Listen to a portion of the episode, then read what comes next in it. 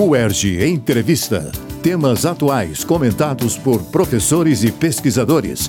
Um espaço para reflexão sobre o nosso dia a dia. No UERJ Entrevista de hoje, vamos falar sobre educação à distância. Para nos ajudar a refletir sobre este assunto, convidamos a professora Fátima Kizan. Fátima é professora aposentada do Instituto de Química da UERJ. Dedicou os últimos 15 anos ao trabalho e pesquisa na área de educação à distância. Atualmente é coordenadora da UERJ na Universidade Aberta do Brasil. Integra ainda os programas de pós-graduação em rede nacional, Prof. Bio e Prof. Água orientando estudantes do Polo UERJ e oferecendo disciplinas nas modalidades semipresencial e à distância. Eu sou Eneida Leão e este é o UERJ Entrevista. Professora Fátima, obrigada por aceitar nosso convite. Ah, eu que agradeço, estar aqui é um prazer. Professora, o que é exatamente educação à distância e como ela se desenvolve no dia a dia? Bom, dizer exatamente o que é educação à distância é uma tarefa difícil, né? A gente pode dizer que é, essa expressão educação à distância nos leva a uma dimensão educacional aonde alunos e professores estão separados física ou temporalmente. É, e por isso se faz necessária alguma forma, alguma metodologia, algum aparato de comunicação entre esses dois atores. Né? Então, quando se fala educação à distância, a ideia é essa. Agora, como ela se desenvolve no dia a dia, aí a gente pode falar em, no plural, né? Porque existem várias formas de se realizar a educação à distância, dependendo do propósito e da sua escolha, do seu referencial teórico metodológico. Então, eu vou falar um pouquinho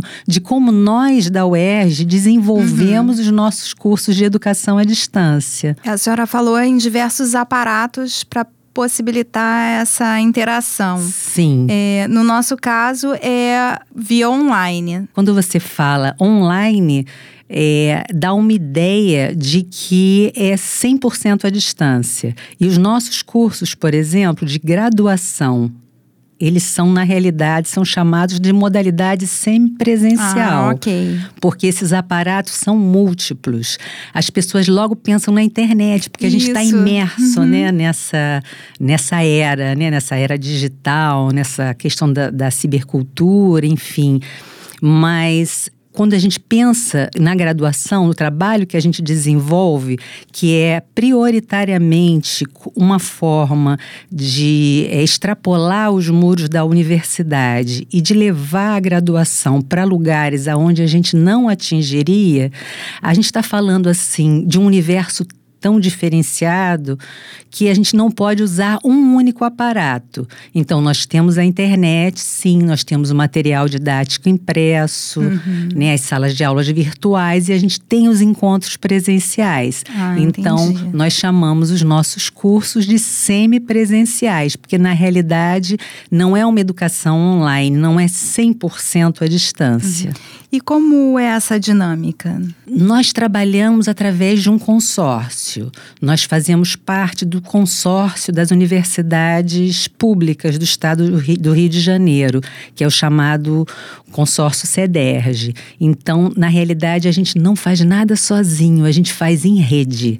E essa é a nossa força, porque é pensar em levar a educação à distância para todos os lugares como a gente gostaria, uhum. né? No Rio de Janeiro todo, né, regiões distantes, a gente realmente não teria infraestrutura se não fosse a potência da rede.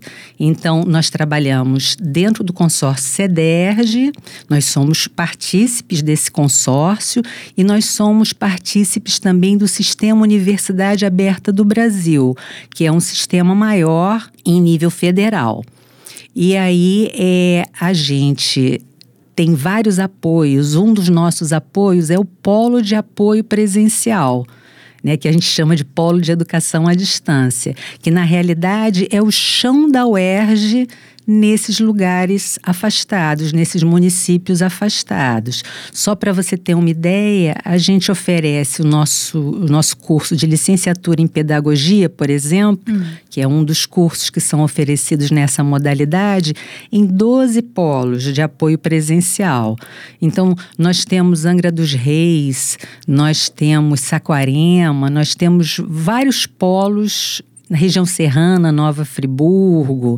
Quer dizer, a diversidade dessas regiões e das necessidades desses estudantes são muito diversas. E quais os cursos que são oferecidos? Eu falei na licenciatura em Pedagogia, nós temos também a licenciatura em Ciências Biológicas e a licenciatura em Geografia.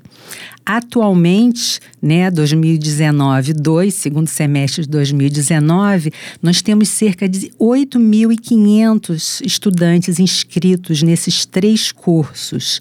Se você pensar nesse universo, é, é 25% do número de estudantes da universidade. Então, é uma missão muito bacana, porque esses estudantes, eles não teriam condições de se deslocar para os grandes centros, né, para onde nós temos é, camp, para poder realizar os seus uhum. estudos. Então, é uma tarefa é muito importante, né, de levar esses cursos para onde não haveria possibilidade. E como a senhora falou, além das aulas online, do material didático, há os encontros, Sim. que são nesses polos? São nesses polos. O, o polo, então, é um, é um referencial para o aluno no seu município ou perto, né, do, mais perto da sua residência. Nesse sentido, professora, fala-se muito que é preciso ser disciplinado para fazer cursos à distância. Qual deve ser então o perfil desse aluno? É, na literatura existem vários trabalhos tentando descrever qual seria o perfil do aluno à distância. Né, Existe né, um perfil? Pois é. Então fala-se muito assim na organização, na autonomia, independência, motivação para aprender, facilidade de adaptação. Mas a gente tem percebido ao longo desses 15 anos que nós estamos trabalhando nesse projeto de educação à distância, nesse modelo consorciado, a gente percebe que há uma mudança muito grande do perfil perfil do aluno. Então, a gente quer pegar um perfil, mas ele, ele não existe porque as pessoas mudam. Por exemplo, há 15 anos atrás, a gente, a gente tinha um perfil de um aluno muito trabalhador, com uma idade média mais avançada, com um sonho de fazer a graduação, muito tempo sem estudar, eh, nunca tinha trabalhado com computador. Então, era um perfil totalmente diferente do aluno de hoje, que a gente recebe muito mais estudantes vindo diretamente do ensino médio. Alunos jovens, que são chamados de nativos digitais, né, que sabem usar o uhum. computador muito bem o pulo do gato é essa orientação para que esse perfil não seja engessado, para que ele possa ir, ir aprendendo e ir se adaptando aos, no, aos novos desafios. Então a própria disciplina faz parte do aprendizado Sim, dele, né? Tudo pode ser aprendido, né? E em relação à metodologia, como atrair a atenção desse aluno numa aula online? Você pode trabalhar com várias, vários aparatos diferentes. Por exemplo, nós temos material didático impresso. Esse material didático impresso, ele não é uma apostila, não é uma reprodução do que a gente utiliza, digamos assim, nos nossos cursos presenciais. Ele tem que ter uma linguagem característica, tem que ser uma linguagem dialógica. O aluno, por exemplo, ao ler aquele material, ele tem que se sentir na frente do professor não é não é simplesmente é você indicar a leitura de um artigo, ou de uma revista científica, ou de um livro didático. Isso empobrece e desmotiva o aluno. Ele tem que estar ali se sentindo participando. É, num ambiente virtual, você pode usar, por exemplo, uma transmissão, uma videoconferência, uhum. mas uma videoconferência é uma aula presencial onde você está transmitindo alguma coisa que também não motiva o aluno.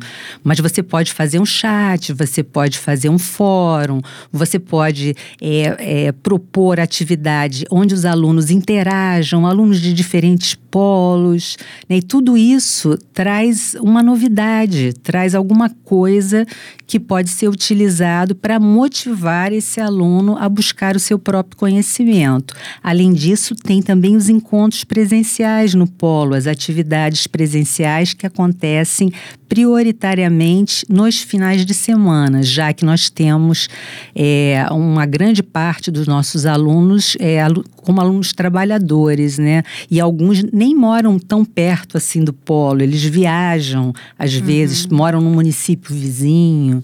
Então, tudo isso é, você tem que contornar propondo atividades que ele possa realizar. Tem um caráter mais lúdico também, não é mesmo? Sim, não, acho que nunca falamos tanto na ludicidade, né, na, ah, na educação, tanto presencialmente quanto à distância. Professora Fátima, como pró-cientista da UERJ, a senhora desenvolveu uma pesquisa sobre a experiência da universidade nesse consórcio, no CEDERJ e no Sistema Universidade Aberta do Brasil. O que foi analisado?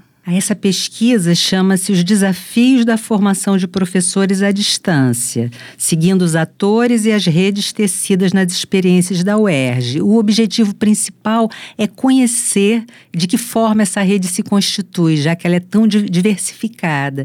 E um outro objetivo que a gente tentou alcançar o tempo todo é fazer com que os alunos participassem dessa pesquisa, se vendo como protagonistas, como pesquisadores, alunos pesquisadores.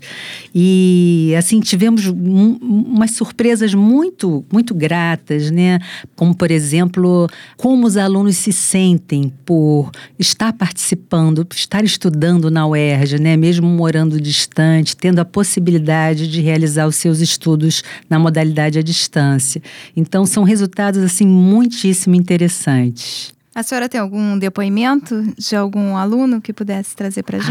Ah, tenho, tenho vários depoimentos. Tem coisas assim muito que tocam muito, como por exemplo, uma aluna que conversou com a gente, né, falando de eh, que depois que ela começou a fazer o curso de pedagogia, ela não não apanhava mais do marido, porque ela sabia onde estavam os seus direitos, sabia se colocar melhor. Então são mudanças assim que não são só mudanças é, cognitivas, né, resultados né? acadêmicos, são mudanças de vida. Nossa, alunos, que alunos que trabalham, alunos que trabalhavam na agricultura, que nunca imaginavam voltar a estudar, a alegria, a mudança de vida, podendo trabalhar como professores nas suas regiões, são coisas assim belíssimas. Para encerrarmos, professora, o número de cursos à distância no Brasil cresceu muito, principalmente na iniciativa privada. Como se pode saber se o curso é de boa qualidade ou não? Como o candidato, futuro aluno, pode ficar seguro quanto à sua formação? Bom, toda instituição de ensino superior, para começar a oferecer cursos na modalidade à distância, precisa de um credenciamento no MEC e é necessário passar por uma série de pré-requisitos com relação à qualidade da instituição, aos funcionários, qualificação e infraestrutura, o projeto político-pedagógico do curso, todos esses dados de credenciamento, eles ficam é, disponíveis no portal do MEC. Então, toda pessoa que busca um curso de graduação à distância, a primeira coisa que tem que fazer é buscar esses dados para verificar quem é a instituição, como é que foi avaliado o curso, para poder ficar seguro de fazer uma boa escolha. Ok, professora, muito obrigada pela sua participação. Eu que agradeço. No UERJ Entrevista de hoje, conversamos com a professora Fátima Kizan sobre educação à distância. Envie suas sugestões de pauta para radioerge.gmail.com e acompanhe a nossa rádio nas redes sociais, no Facebook e no YouTube. UERJ Entrevista Equipe técnica: Daniel Barros, Gleidson Augustos e Eduardo Sobral. Locução: Alfredo Fará. Produção: Rádio UERJ. Realização: Centro de Tecnologia Educacional. CTE SR3.